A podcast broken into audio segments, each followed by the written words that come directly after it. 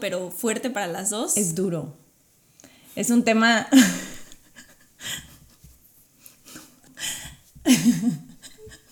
Qué horror. O sea, no llevamos ni un minuto. Ok, ya. A ver, respiremos.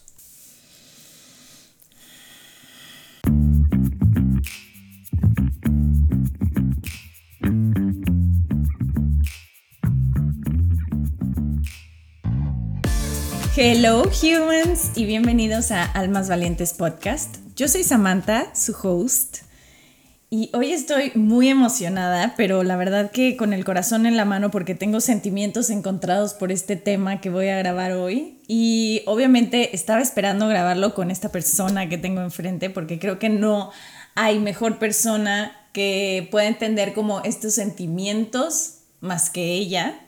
Así que este podcast viene desde el corazón, literal. Va a ser creo que un poco o un tanto nostálgico, pero muy real. Eh, y la verdad es que no me parece nada extraño que mientras estuve pensando en este tema del homesick, me salió un TikTok que hablaba de esto, que por supuesto me hizo llorar. Y para los que no saben, soy súper chillona. Así que con que tan solo me digan como mi alma, yo lloro. Entonces, esta plataforma y su algoritmo ya me mega conoce y sabe perfectamente bien qué enseñarme. Pero bueno, les voy a platicar de este TikTok. Aparece como un chavo hablando sobre el irte lejos de casa, buscando algo más, eh, con algún objetivo en mente. Y él decía que te acuerdes todo el tiempo por qué estás ahí y a qué fuiste. O sea, a qué buscabas salirte, ¿no? También decía que si decides volver a casa, siempre te lo pienses un poco más y digas, mañana decido. Y pues al día siguiente vas a estar como en otro momento tal vez que seguramente te va a llevar a tomar otra decisión.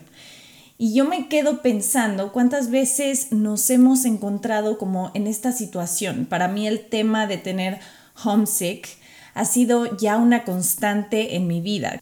Como se los he platicado, ¿verdad? Ya he estado viviendo fuera de México hace varios años, pero ahora realmente migramos mi esposo y yo a otro país y tomamos esa decisión de crear una vida juntos en Estados Unidos y empezar desde cero para construir una vida nueva. Y eso se siente como un lienzo en blanco en el cual nosotros podemos como co-crear una vida que nos guste, pero al mismo tiempo seguimos fuera de lo ya conocido, de lo nuestro, de nuestra gente, de nuestra familia. Y me parece loquísimo pensar que los que más nos aventamos a vivir a otro país somos los latinos.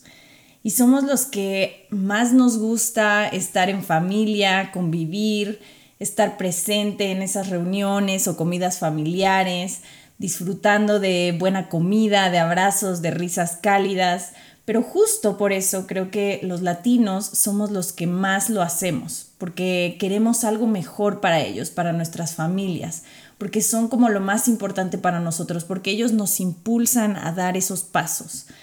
Creo que un día te vas y te conviertes en ese familiar ausente que ve envejecer a su familia por una pantalla y es durísimo. Pero bueno, para no seguirme en el tema, antes quiero presentarles a mi hermana que está aquí conmigo, que por supuesto con ella tenía que grabar este podcast sobre extrañar casa, sobre estar lejos, porque ella me entiende perfectamente bien y sé que muchos de ustedes están en la misma situación y se van a sentir identificados con nosotras, así que espero que les llegue al corazón, espero que les emocione y bienvenida Gonza. Muchas gracias hermanito por invitarme a Almas Valientes. Es un tema que siempre es doloroso tocarlo y hablarlo obviamente con alguien que te entiende, pues es mejor, creo. Y poder compartirlo desde una perspectiva que no todo el mundo va a entender, pero que es importante que se sepa. Al final es parte de emigrar y es lo bueno y lo malo que siempre pones en la balanza cuando migras. Correcto. Yo creo que eso que acabas de decir de que no todo el mundo va a entender es muy real, porque creo que los que nos ven migrar y se quedan piensan que al irte todo es azul y pajaritos, como lo diría mi madre, ¿no? Entonces, no es azul y pajaritos, o sea, realmente si te vas con unas expectativas altas, te vas porque quieres una vida mejor, te vas porque encontraste algo mejor Y te vas con todos esos sueños dentro de la maleta y literal empacas tus... Yo me fui con 23 años. Entonces empaqué 23 años de mi vida en una maleta de 25 kilos, ¿no? Y te vas con eso y dejas todo atrás y no sabes cuándo vas a volver. Y eso es lo, una de las cosas más duras. O sea, que te preguntan, ¿y cuándo vuelves? Y que no puedes tener esa respuesta es, eh, creo que es súper duro esto de vivir lejos de casa, porque al final eh, llegar a una nueva cultura, por ejemplo, porque sí, literal, o sea, creo que en México tenemos una de las culturas más fuertes, ¿no? O sea, sé que la gente que seguramente migra a México ha de sentir una cultura bastante fuerte, una cultura que amamos los mexicanos, o por lo menos nosotras dos amamos México y nos sentimos orgullosas de ser mexicanas. Y realmente creo que por eso se nos divide tanto el corazón al irnos a otro lugar, ¿no? Al estar lejos de casa. Entonces, como te decía, esto de que las personas se quedan con este pensamiento de que se va y le va a ir mejor, sí, sí vas a conseguir algo mejor, sí vas por algo mejor, si vas por una mejor vida o por un mejor trabajo, porque tristemente nuestro país no nos los está dando. Pero creo que no se imaginan cómo es llegar allá, estar sola, empezar de cero y sentir este, este choque cultural que dices, nadie me entiende, nadie es tan cálido conmigo. No te sientes en casa. sí. Eh, en ningún, o sea, es lo, lo impresionante de emigrar, ¿no? Que al final, o sea, desde un principio es como que ahorita la idea de idealizar el migrar, que te muestran nada más en, redes sociales lo bueno, lo único bueno de migra, eh, aprendes y culturas y todo eso, pero al final hay una parte negra del contraste de lo bueno que pesa mucho, o sea, que ya cuando te vas se vuelve mucho más difícil y siempre te lo, como, como lo dijiste al principio, siempre te lo estás pensando y si regreso, porque México era lo que siempre les, les digo, se siente como un apapacho. O sea, llegas a México y dices, ya estoy en casa. O sea, en el momento en el que aterrizas, en el momento en el que ya escuchas mexicanos hablar, que ya escuchas el español. O sea, yo, yo que vivo en un país que el idioma es muy diferente al el español, es muy, muy reconfortante y siempre que estoy escuchando, o sea, a veces palabras o latinos allá es como inmediatamente volteo e inmediatamente sonrío y inmediatamente quiero ser su amigo porque es simplemente como pertenencia, como te entiendo, nos entendemos simplemente porque estamos en otro país, en, el, en un idioma que no entendemos, en una cultura completamente ajena a la nuestra y que sí, todos los días tienes que aprender a integrarte, que es lo más difícil, creo, porque no nada más es vivir allá, sino integrarte porque estás pensando que te vas a quedar ahí para siempre, o sea, o no para siempre, pero pues para un tiempo que está indeterminado. Entonces, tienes que aprender a integrarte, que es lo más difícil, porque al final es como, pues yo ya estoy integrada en México. Claro. Yo ya, yo ya sí, es empezar de cero. Exacto, yo ya no tengo que forzar eh, como fit in en la sociedad en México. Yo ya soy parte de la sociedad, yo ya sé cómo dirigirme a los mexicanos, yo ya sé que... Te sientes cómoda. Claro. Te sientes cómoda hasta para hablar al banco, o sea, sí, sé que el inglés se mueve por todos lados y que entonces es muy fácil comunicarme con los demás y dar mi opinión y preguntar, etcétera. Pero igualmente es un idioma que no es tu lengua madre que no te, o sea, que no te va a salvar por completo, como el español, que dices, bueno, ya, o sea, me puedo soltar en español y me vas a entender todo lo que te puedo decir. Entonces, siempre te quedas como corta, te quedas como a la mitad. Por eso yo creo que ese sentimiento de pertenencia o ese de apapacho, esa seguridad que tú sientes al estar en México, o que sentimos, obviamente, pues sí, allá es como, mm, te sientes diferente.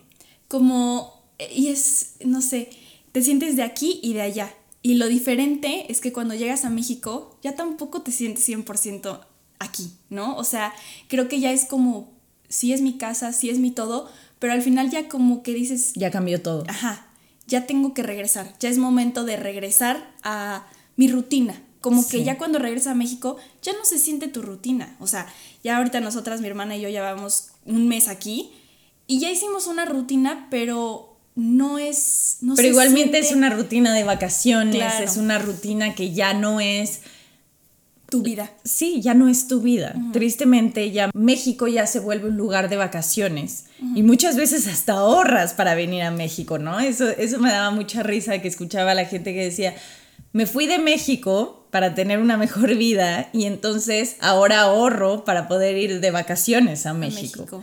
Y sí, obviamente siempre vas a regresar porque aquí está tu gente, aquí está tu familia, aquí está lo que añoras, lo que extrañas desde la comida, desde los lugares, desde el sol, ¿no? Desde el buenos días que te dice la persona que está en la calle limpiando su, su piso, ¿no? O sea, desde ese buenos días cálido que la gente te da. O sea, los mexicanos, puedo hablar desde los mexicanos, porque no conozco muchos latinos, pero cálidos. O sea, ese, ese apapacho al corazón que, que digo que es México. Claro. La gente, toda la gente, hasta los policías del aeropuerto que te reciben, tú les quieres decir, buenas tardes. Sí, yo me acuerdo cuando regresé que quería abrazar a todos, que decía, me siento en casa, los amo a todos, me caen perfecto, me entienden muy bien, son amables, son buenos, son mi gente. Y no quiero que nos malentiendan con esto, porque no es que migrar sea malo o migrar, porque estamos hablando desde nuestro privilegio. Claro. No todo el mundo tiene esta opción de migrar. Y entonces, pero también muchas veces creo que nuestro corazón o nosotros nos preguntamos, ¿debería de sentirme feliz porque estoy fuera? Claro, o sea, al final migramos y seguimos allá porque estamos felices en cierto punto y estamos conscientes de que nos ofrecen mejores cosas que aquí en México. O sea, al final, como mi hermana lo mencionó, migramos porque buscamos algo que México no nos pudo dar en su momento y que otros países nos lo dieron. Claro. Y, no, y nos abrieron las puertas y eso siempre vamos a estar agradecidas y por la oportunidad porque es un privilegio el, el migrar.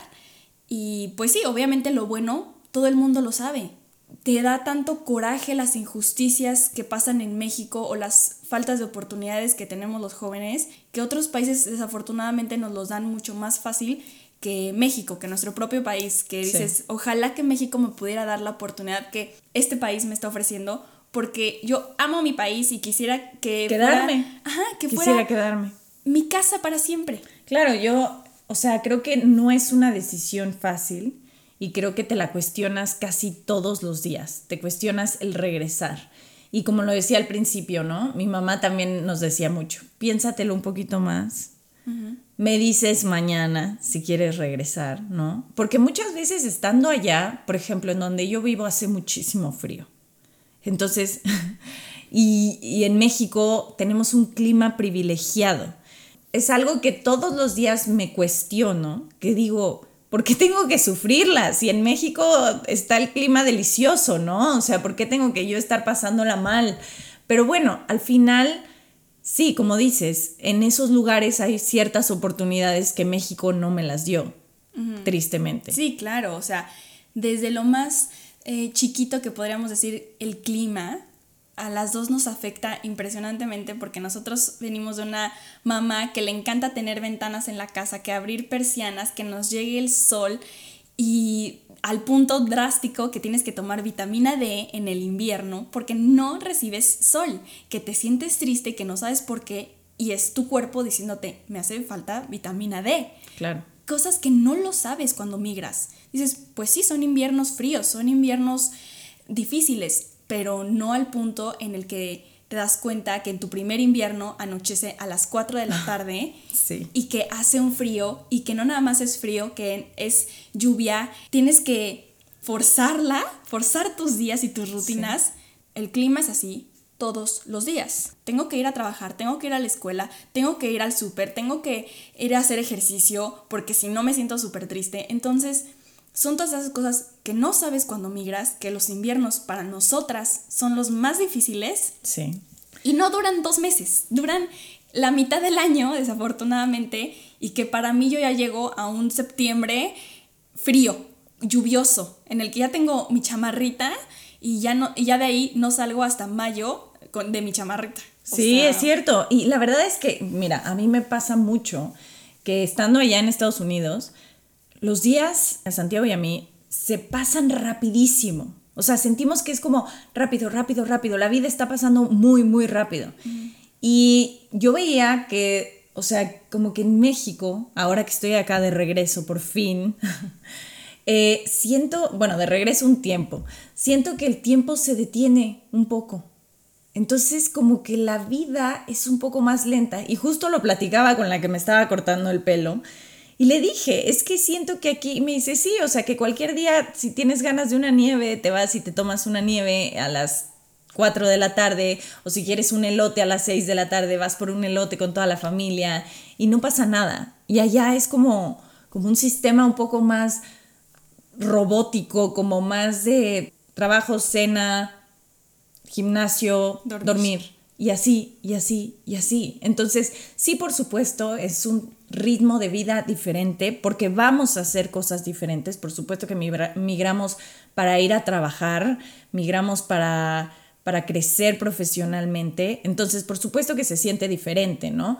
Pero sí, ahora que estoy de regreso aquí en México, sí siento que la, los latinos tenemos este estilo de vida un poco más que fluye, que fluye con el tiempo, que si tienes un tiempo para echar un café con amigos, vas y te echas un café con tus amigos y tomas ese tiempo para ellos.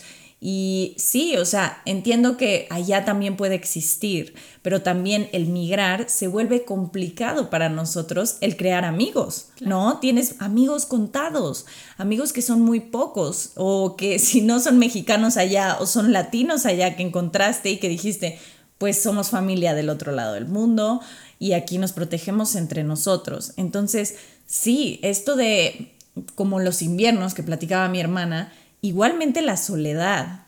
O sea, la soledad yo creo que es algo que a todos los migrantes nos pega. Muchas veces quieres estar haciendo FaceTime y solamente quédate ahí porque estoy solita, ¿no? Hazme compañía, platícame algo, ¿no? Entonces, queremos estar como en contacto todo el tiempo con las personas que amamos, aunque estén lejos. Y ahorita la tecnología ayuda muchísimo. Un montón de plataformas que nos ayudan hasta ver la cara de mi abuela, ¿no? En el momento que queramos. Y está muchísimo más fácil. Pero aún así, es una pantalla. Entonces la soledad está ahí. O sea, cierras, pones el botón rojo de esa pantalla y ya está. O sea, tu vida sigue siendo a kilómetros de la de ellos.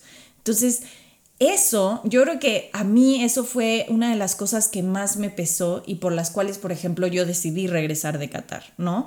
Porque yo regresaba y cada vez que regresaba veía a mi mamá, a mis tíos, a mi abuela envejecer. Entonces, no me gustaba ver el paso de los, del tiempo en ellos.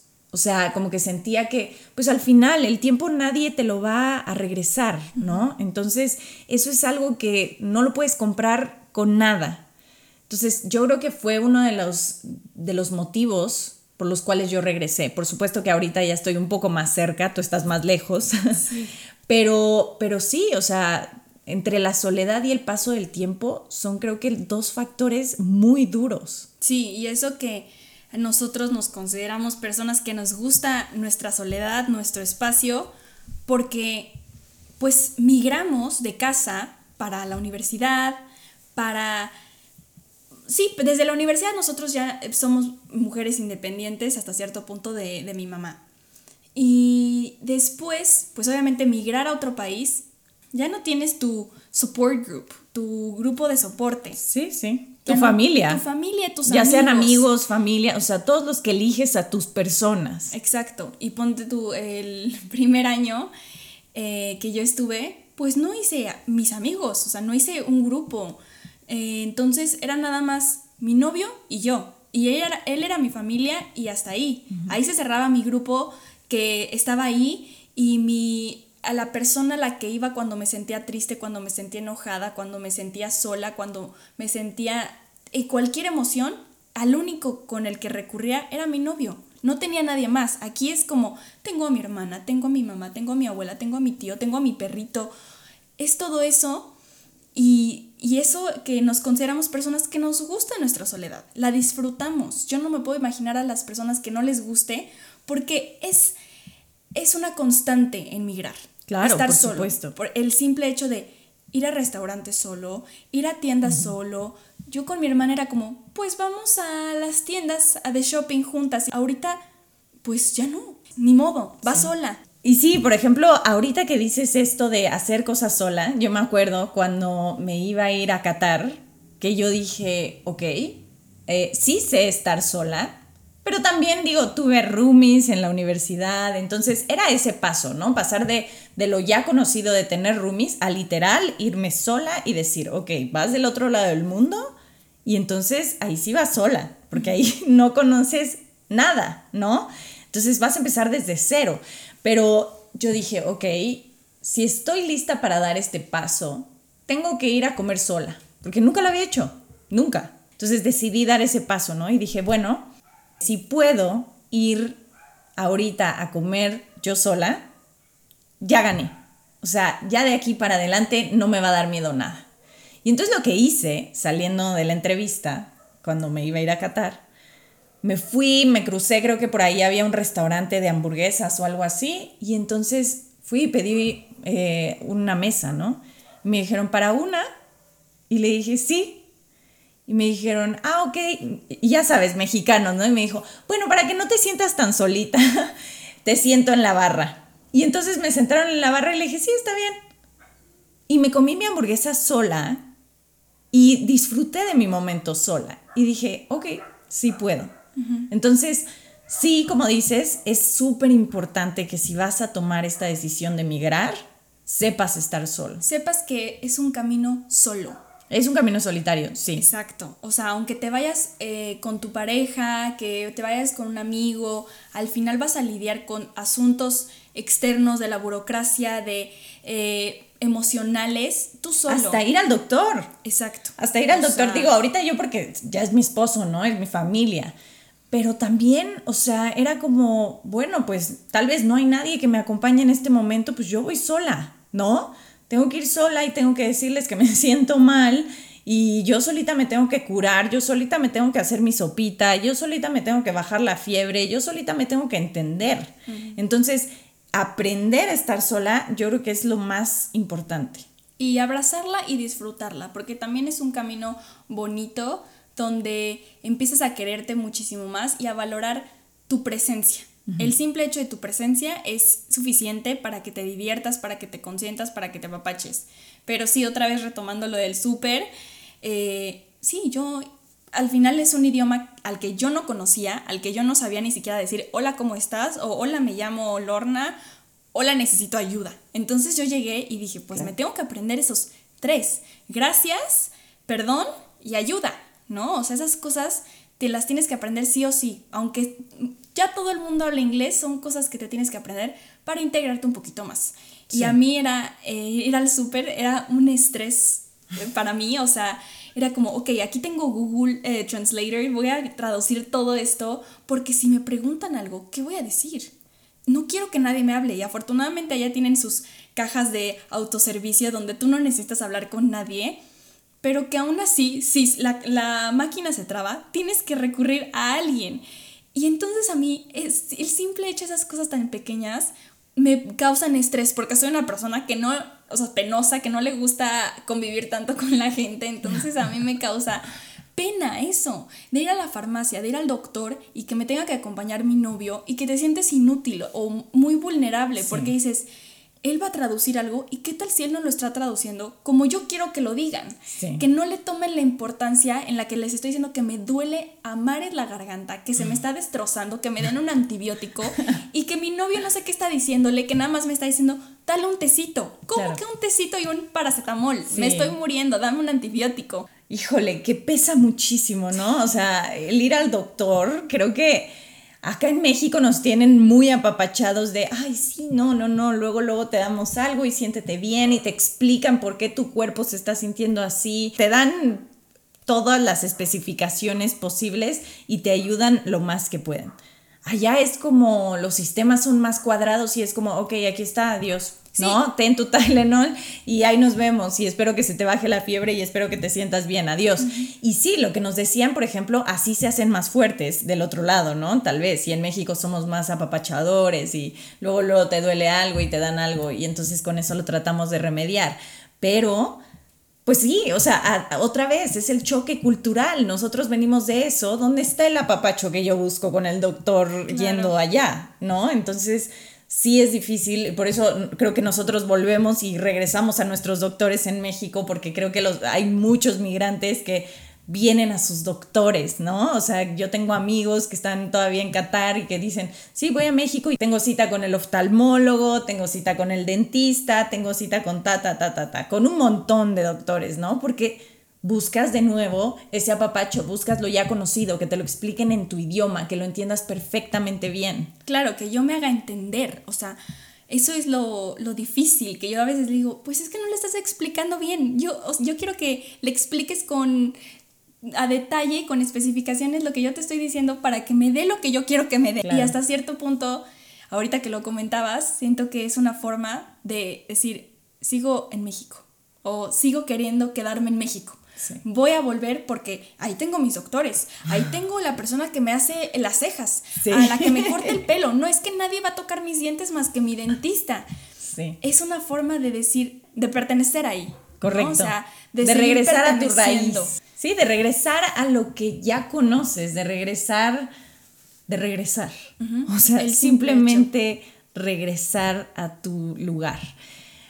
No con esto queremos decirles que emigrar es malo, para nada. Creo que ha sido de las mejores experiencias de mi vida porque me cambió. O sea, literal, yo regresé, yo me fui siendo una Samantha a Qatar cuando me fui, emigré completamente, ¿no? Y regresé siendo otra. Y creo que ahora me fui a Estados Unidos y regresé siendo otra. O sea, no porque regrese siendo una gringa, ¿verdad? O una Qatari, no, pero el mundo te amplía un panorama, el mundo hace que tu mente, tu, tu forma de hablar, tu forma de expresarte, tu forma de entender las cosas cambie, que seas más empática con las personas, porque ya estás entendiendo que tú estás, has estado del otro lado, ¿no? Del otro lado en el que te juzgan, no te entienden, eh, no te quieren ahí, porque, porque eso existe. o sea, el racismo sigue, sigue existiendo, ¿no? Entonces, la xenofobia y el no querer integrar a una persona porque simplemente no es de tu país, ¿no? Correcto. Y al final nosotros, al menos yo hablo de mi privilegio, desde mi privilegio en el que podría pasar desapercibida como una mujer belga, ¿no? No, no, no me ven mucho en la calle y me hablan en inglés o me hacen muchos remarks de, de mi ser. ¿no? Énfasis. Énfasis en, en, mi, en cómo luzco. Pero aún así pasa, me ha pasado en el que me detienen y me dicen, vamos a revisar tu bolsa en el súper. El típico, you don't look Mexican. Exacto, pero sí pasa, ¿no? Que hasta yo digo, pero ¿por qué me, me revisaron mi bolsa de súper si ya había pasado el filtro, ¿no? Claro. Y es porque le dije a la señorita que no hablaba inglés, que no hablaba Dutch, ¿no? Entonces, desde ahí es como, ah, no es de aquí, ¿no? Se podría estar robando algo. No vengo a un país o no venimos a un país a robar. Venimos a un país, venimos de países que sabemos que queremos mejorar nuestra calidad de vida y no nada más para nosotros, sino para los nuestros, ¿no? Nosotros siempre hacemos esfuerzo y no, no por egoístas migramos. Creo que es la cosa más valiente y amorosa que podemos hacerles a nuestra familia, porque es, quiero migrar para poderles dar el estilo de vida que les quiero dar a mi familia, a mi, a, mi gente, ¿no? Sí, claro, regresar y poder compartir todo lo que has conseguido, podértelos llevar, decirles, vengan. Consentirlos. Ajá, consentir a tu gente. Entonces, sí, o sea, creo que te cambia completamente el panorama y entonces te vuelves una persona, como yo siempre digo, te vuelves una persona del mundo. Sí. Ya no tienes como un lugar específico al cual decir, este es casa. Sí, México se siente como casa, pero realmente ya tienes muchos lugares que se sienten como casa también. Y entonces, eh, así como puede ser duro, es increíble. Increíble. O sea, es mágico poder crecer de esta forma, conocer nuevas culturas, entender de nuevas culturas. Y entonces por poder no pertenecer completamente, pero poder formar parte de esa cultura y de respetarla, de respetar sus reglas, de conocer a su gente, de tal vez vivir sus tradiciones, porque también nos gusta. Creo que los mexicanos siempre estamos buscando a ver si alguien en otro país tiene algún tipo de tradiciones, nos llaman la atención, porque nosotros somos un país rico, en cultura y en tradiciones. Sí, eh, creo que somos muy adaptables, porque literal, a donde fui, siempre había un mexicano. O sea, a donde vayas en el mundo siempre te vas a encontrar a un mexa. Y le vas a decir, ¿qué haces aquí?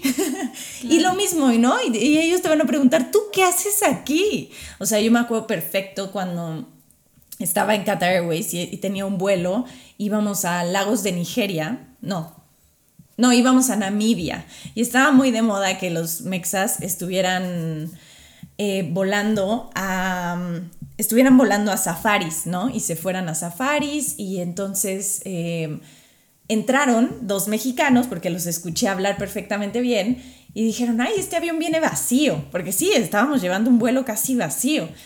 Y dije, wow, mexicanos. Y entonces fue lo primero que me acerqué y le dije, hola, bienvenidos, ¿cómo están? Y entonces se me quedaron viendo y me dijeron, ¿y tú qué haces aquí? Y le dije, ay, pues trabajando, no sé qué, ¿y dónde vives, no? Y entonces empezó así la plática un poco, obviamente, porque estábamos abordando, pero, y, la chava se sacó mucho de onda, ¿no? Me acuerdo que me dijo, ¿y tu novio no te pide que regreses? Y le digo, pues no, o sea, sabe que estoy trabajando y que estoy del otro lado, pero a veces viene a visitarme, etc. Ah, ok. Entonces, hay gente que le cuesta mucho trabajo entender por qué migramos, ¿no? Y que le asusta esto de alejarse, y está bien, ¿no? Claro. Pero creo que una vez que tomas ese, ese riesgo y te vas, te sientes como igualmente apapachado por el mundo, protegido por el mundo. Creo que ahorita obviamente hay noticias que dices, te sacan de onda y que dices, me asusta el mundo otra vez, ¿no? Pero, pero realmente a nosotros, eh, gracias al universo, el mundo nos ha protegido. Se ha portado bien con nosotros el mundo. Sí, migrar es de valientes para empezar, ¿no? Porque como dices, es de valientes, completamente. No es algo para todos, a muchas personas les pesa, pero creo que lo que podríamos decir es que lo intenten una vez, ¿no? Con que una vez lo intenten. Y si no les gusta, México siempre va a estar, es lo que mi mamá siempre me dice. México siempre va a estar, tu mamá siempre va a estar aquí, tu familia, tu, familia, tu apapacho va a estar ahí. Entonces, inténtalo, que no te dé miedo, eh, y si no te gusta, regresas, porque siempre México va a ser nuestra casa. Entonces, este, claro, el migrar es crecer, aprender, porque aprendes de todo y de todos y de la cultura y cada día yo, o sea, obviamente es un shock cultural el migrar a otro país. son personas mucho más frías por su contexto, por su historia, ¿no? Sí. Pero al final aprendes de ellos y es increíble y muchas veces era lo que yo aprendí, que es lo de las primeras cosas que tuve que aprender a la buena y a la mala, que simplemente ellos te van a decir, no quiero salir. Los invitas y te dicen, oye, te invito por un cafecito. Para empezar te dicen, mm, ¿puedo hasta el próximo mes? ¿No? A las 7 de la noche, un martes, si puedes y, y si quieres, ¿no? O si le dices, ay, ¿cómo ves mañana? No quiero, no tengo ganas. Y tú, como mexicano, obviamente dices, qué grosero, qué pelado. ¿Cómo se atrevió a decirme que no? Dime que tu abuelita está enferma, pero no me digas que, no, quieres estar conmigo por un cafecito. ¿No? Así son. Y entonces aprendes a decir no más fácil y más rico. Y no te tienes que inventar, es que fíjate que mi mamá tuvo que ir de emergencia por una lechera y entonces no puedo porque no tengo coche, ¿no? O sea, cosas así que te inventas para no salir. Y allá les puedes decir, no, muchas gracias, no tengo ganas mañana. Mañana voy a estar muy cansada porque hoy trabajé. Y dicen, ah, está bien, entonces tú me avisas.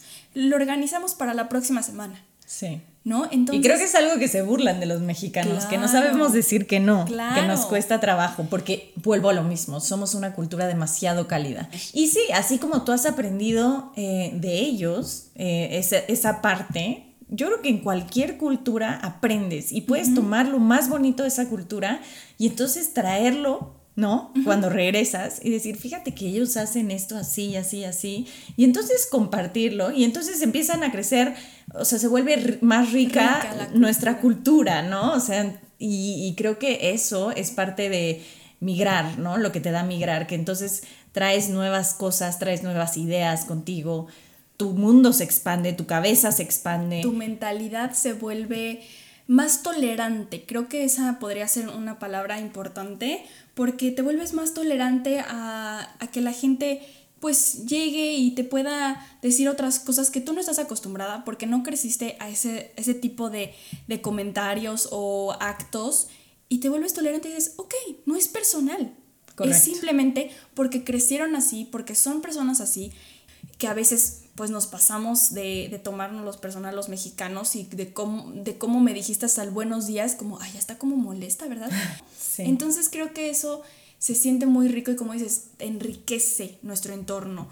Eh, mi hermana obviamente tiene un contexto muy diferente de sus migraciones a las mías, ¿no? Yo viví eh, por seis meses en Praga y ahorita ya llevo casi dos años viviendo en Bélgica, que son países muy diferentes a los que mi hermana está viviendo. Nórdicos, fríos. Claro, y, la gente es así. Sí. Y pero aprendes, aprendes mucho de ellos y es lo bonito de migrar. Claro, que, claro. que tu, tu, panorama se hace mucho más amplio, te vuelves tolerante. Y, pero siempre creo que cuando migras tienes que ir con unos, una visión, una mentalidad de aprender, no de quejarte, porque va a haber muchas cosas en las que nos podemos quejar, ¿no? Como porque no es queja lo que nosotros estamos comentando del frío, de los climas, obviamente es algo que nos tenemos que adaptar y que, te incomoda, que te incomoda. Exacto, pero creo que no es queja, creo que siempre ponemos en la balanza el me quedo o me voy y siempre pesa el estar allá. El me quedo. El me quedo porque sabemos todo lo que nos ha ofrecido y... Y los beneficios que trae. Y lo agradecidas que estamos de ese país Con que ese lugar. nos apapachó, nos ha cuidado y que nos siga cuidando y, y nos está dando lo que México desafortunadamente no nos dio y eso siempre va a ser algo que tenemos que estar agradecidos y siempre es eso, la mentalidad en la que nosotros migramos fue de aprender y de decir, de aquí para adelante y no pasa nada, ¿no? O sea, obviamente va a haber momentos en los que quiero a mi mamá y lloro y le lloro y le digo, es que quiero a mi mamá, o sea, quiero, quiero estar contigo, ¿no? Pero creo que es simplemente una llamada, a una llamada de distancia estamos de nuestra familia y simplemente pues, sí, o sea, adaptarte a abrazar la cultura nueva, pero también siempre compartiendo nuestra cultura porque siento que todo el mundo aprecia a un mexicano en cualquier lado. En cualquier lugar. Y siempre quieren que les hagas taquitos, que les enseñes tu cultura, que les enseñes... Un mexicano siempre va a ser bienvenido en todo el mundo y es por lo mismo, porque somos apapachones, porque somos queridos, porque somos buenas personas. Sí, como dices, eh, los mexicanos creo que hemos dejado una huella muy buena en el mundo. O sea, creo que hemos hecho un gran trabajo, todos los que hemos migrado como te digo, hay lugares a los que yo fui y que yo decía I'm Mexican y entonces se emocionaban y recibía un hola o un cómo estás o alguna...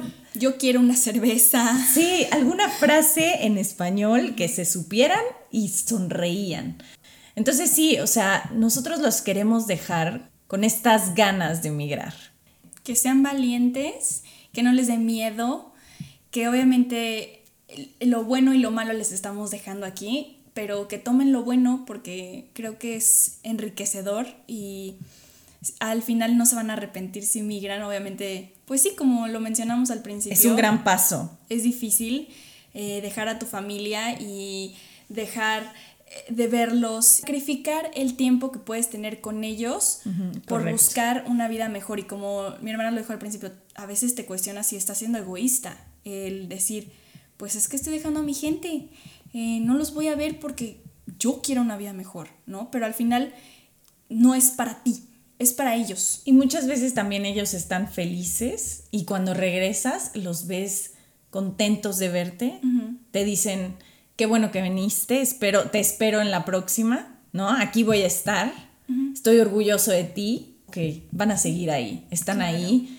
y, todo está bien. Entonces, creo que háganlo. O sea, con este podcast hablamos lo bueno, lo malo, lo feo, lo bonito, lo increíble. Entonces, tomen lo mejor de esto. Y, y, sí, o sea, si tienen la oportunidad, no se limiten, porque creo que es una de las experiencias más enriquecedoras que pueden hacer en la vida, vivir en otro país, y les va a cambiar la vida. Sí, que nos volvamos gente del mundo. Esponja. Una esponja, que realmente, porque esa es la mentalidad en la que mejor te vas a sentir y que te vas a maravillar del mundo, aprender de todos, porque siempre, siempre, siempre va a haber alguien eh, o algo de lo que puedas aprender y eso te cambia y siempre es para bien, siempre es para bien. Exacto, todo es para bien, creo que sí es muy enriquecedor, como lo dijimos. Y ya, eso es todo lo que les queríamos platicar en este podcast. Ya nos vamos a ir pronto, entonces estamos un poco sensibles, pero te voy a extrañar. Yo también, y siempre vamos a estar ahí y, y ya. Y bueno, eso es todo, humans. Antes de que empiecen a rodar algunas lágrimas por aquí, nos vemos en el próximo episodio del podcast. Bye, humans. Bye.